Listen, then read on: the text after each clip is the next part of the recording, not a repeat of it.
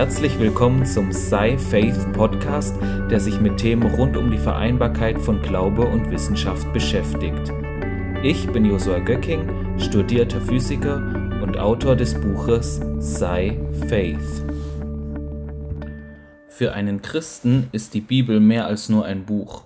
Sie ist das Wort Gottes, welches, wenn es auch von Menschen geschrieben wurde, vom Heiligen Geist inspiriert worden ist. Daher steckt im Wort Gottes nach dem christlichen Glauben auch alle Wahrheit.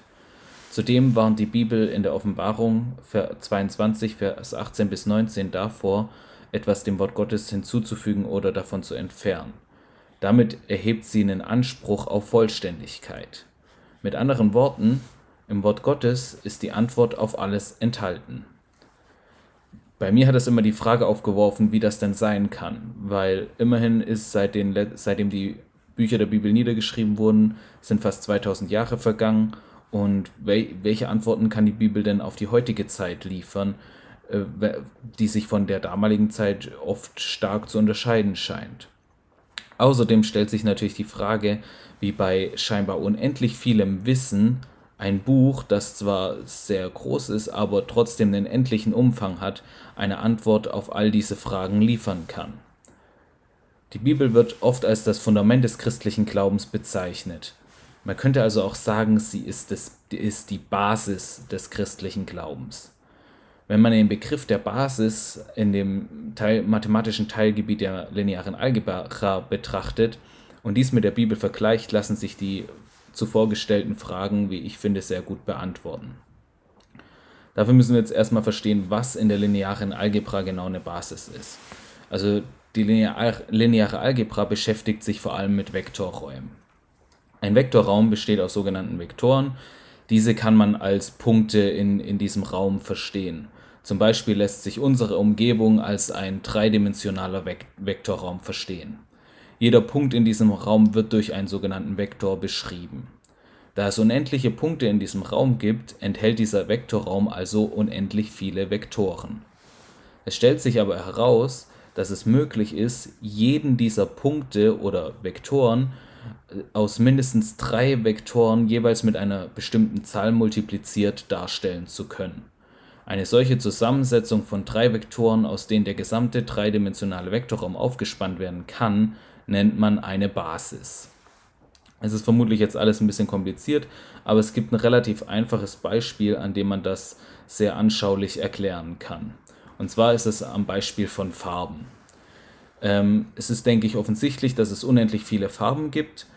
Doch ähm, wie können wir diese unendlichen Farben voneinander unterscheiden? Ich meine, eigentlich müsste ja dann unser Auge ähm, für jede Farbe einen eigenen Rezeptor haben. Aber das wäre ja gar nicht möglich, weil unser Auge nur endlich groß ist und dann unmöglich unendlich viele Farbrezeptoren da drauf passen würden. Das Problem hat sich, ist dadurch gelöst, dass es zwar unendlich viele Farben gibt, aber jede dieser Farben aus einer Mischung endlich vieler Farben gewonnen werden kann.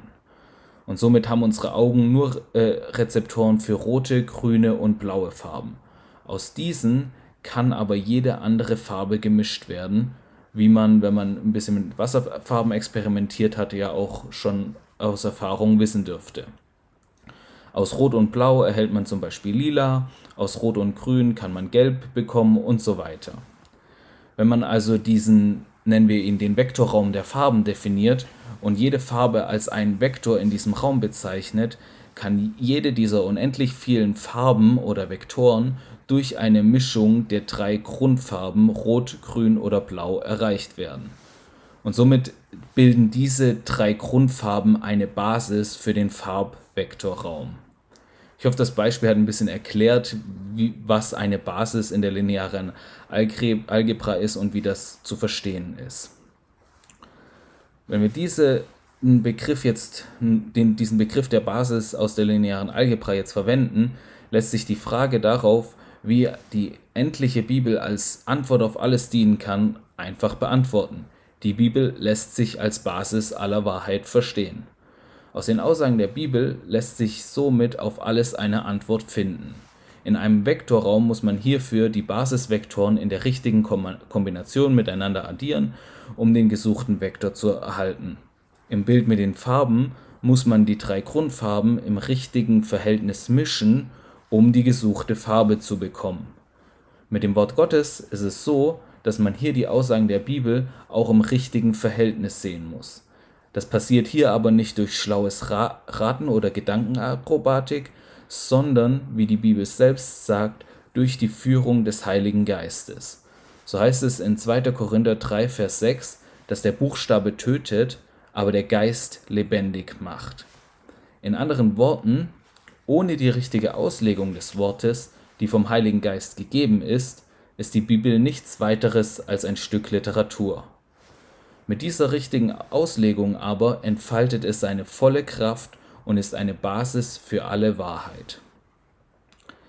Die Frage darauf, wie die Bibel auch Antworten auf unsere heutige Zeit liefern kann, lässt sich dann folgendermaßen beantworten. Zwar macht die Bibel keine direkten Aussagen darüber, was zum Beispiel jetzt ein gesunder Umgang mit sozialen Netzen ist, da es diese zur damaligen Zeit nicht gab. Jedoch lassen sich in der Führung des Heiligen Geistes aus den Aussagen der Bibeln Antworten finden, die auch auf diese Fragestellung eine, eine Antwort finden. Denn im Sichtbaren mag sich einiges in den letzten Jahrhunderten verändert haben, doch die dahinterliegenden Wahrheiten sind immer noch die gleichen und somit liefert Gottes Wort eine Basis, von der wir mit Hilfe des Heiligen Geistes zu diesen Wahrheiten in unserem alltäglichen Leben gelangen. Ich habe das auch mehrmals in meinem Leben erlebt, dass wirklich einfach in diesem Wort alle Wahrheit steckt, dass wenn man wirklich auch irgendwie Sachen hatte, die einen beschäftigt hatten und man hat erst auf natürlichem Weg versucht, eine Lösung zu finden, hat sich immer herausgestellt, dass im Wort bereits die Wahrheit zu finden ist, dass bereits im Wort die Lösung für jedes Problem zu finden ist. Und das habe ich immer wieder erlebt, dass wenn man einfach das Wort nimmt und drin liest, dass man einfach sieht, dass da in, in einer Stelle etwas sieht, ja, das passt ja genau auf meine Situation, das ist ja genau das und dass der Heilige Geist einem dann Dinge offenbart und auch einem zeigt, wie man damit umgehen soll. So war es auch in der, in, in der Bibel schon im Alten Testament. Bei Josua war es so, als der, nachdem Mose gestorben war, ähm, das Volk Israel führen sollte und ins verheißene Land hineinführen sollte, also eine große Verantwortung äh, bekommen hat, wo es sicher auch viele Dinge gab, wo man sich fragt, ja, okay, wie gehen wir mit dem Problem um? Wie, wie machen wir das? Wie nehmen wir Jericho ein, was eines der Dinge war, die da anstand? Und da hat äh, Gott zu Josua gesprochen in Josua 1, Vers 8. Dieses Buch des Gesetzes soll nicht von deinem Mund weichen, und du sollst Tag und Nacht darüber nachsinnen, damit du darauf achtest und nach alledem zu handeln, was darin geschrieben steht. Also Gott hat Josua gesagt, er soll wirklich darüber nachsinnen auch und es Tag und Nacht äh, bewegen, damit er nach dem handelt, was darin geschrieben steht. Es ist also auch wichtig, nicht nur das als einzelne Anweisung zu sehen, sondern wirklich das aufzunehmen und darüber nachzusinnen und das äh, wirklich Tag ein, Tag aus vor, äh, einfach zu bewegen. Denn mit diesen Wahrheiten ist es nicht so wie mit einer, einem wissenschaftlichen Fakt, dass man einmal sagen kann und dann merkt man es sich und dann äh, ist das fertig, sondern es ist etwas, was man immer wieder bewegen muss, bis es, bis es nicht nur ein Wissen ist, sondern bis es ein bewusstes Wissen ist, bis man sich der Sache bewusst ist und es somit tiefer gefallen ist, es somit ins Herz gefallen ist. Und deswegen ist es gerade auch beim Wort Gottes wichtig, dass man es wieder und wieder vor sich bewegt und nicht einfach nur einmal die Bibel von vorne bis hinten durchliest, was ja gut sein kann, aber sondern, sondern trotzdem immer wieder das Wort aufnimmt, immer wieder auch einzelne Stellen liest, wiederholt und äh, sich zuführt, um damit das Wort wirklich äh, Gestalt annehmen kann und damit diese Wahrheit wirklich in unser Herz fallen kann. Eine gute Anlaufstelle, um das zu tun, liefern auch die Bücher von E.W. Kenyon, der sich intensiv mit dem Wort Gottes auseinandergesetzt hat und einfach auch selbst darüber nachgesinnt hat, was die einzelnen Aussagen bedeuten. Und einfach, wenn man, wenn man diese Bücher liest und das auch darüber nachsinnt und auch dann über das Wort drüber nachsinnt, dann wächst man in dieser Wahrheit des Wortes Gottes und lernt immer mehr, was das, was durch das Erlesungswerk von Jesus wirklich für uns bewirkt würde und lernt immer mehr das im eigenen Leben auch auszuleben. Was man sich hier aber natürlich auch fragen kann, ist, dass es heißt ja schon bei Josua 1, Vers 8, die, dass dieses Buch des Gesetzes soll nicht von deinem Mund weichen und du sollst Tag und Nacht darüber nachsinnen. Und das war zur Zeit von Josua, da gab es nur die äh, fünf Bücher Mose. Das war das Buch des Gesetzes. Also wenn das schon auch als die Wahrheit bezeichnet wurde, an der sich Josua orientieren sollte, kann man sich natürlich fragen, wenn die Bibel die Basis für alle Wahrheit ist, wie können dann schon die fünf Bücher Mose allein die Basis für alle Wahrheit gewesen sein?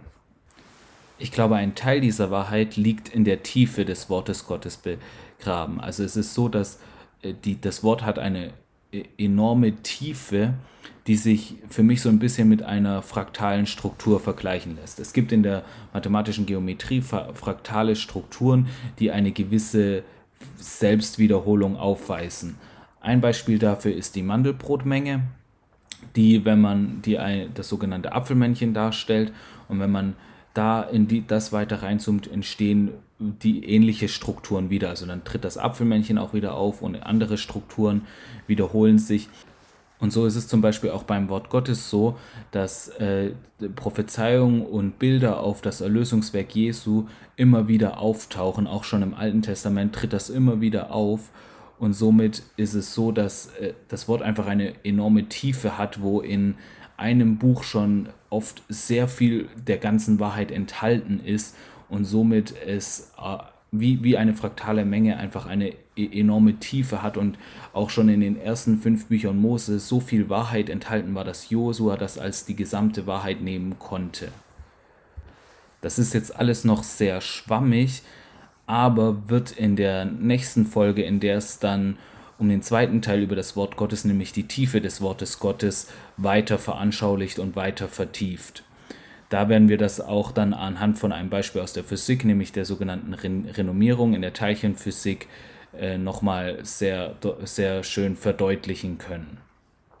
Was ich halt jetzt deutlich machen wollte, ist, dass in der Bibel und im Wort Gottes wirklich die gesamte Wahrheit drinsteckt und dass die Bibel wirklich als eine Basis für die Wahrheit gesehen werden kann und dass wir aus ihr mit der Hilfe des Heiligen Geistes wirklich alle Wahrheit ziehen können.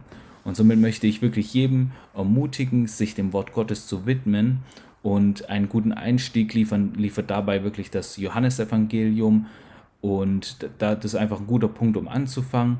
Und da sollte man einfach die Zeilen nicht einfach nur lesen, sondern wirklich dem Heiligen Geist zulassen, dass der Heilige Geist einem die zugrunde liegenden Wahrheiten offenbart. Und dann bin ich wirklich überzeugt, dass das Wort hält, was es verspricht und dein Leben verändern wird. Das habe ich selbst so erlebt und ich erlebe es jetzt auch noch, wie immer wieder dieses wunderbare Wort Gottes mich mehr und mehr verwandelt.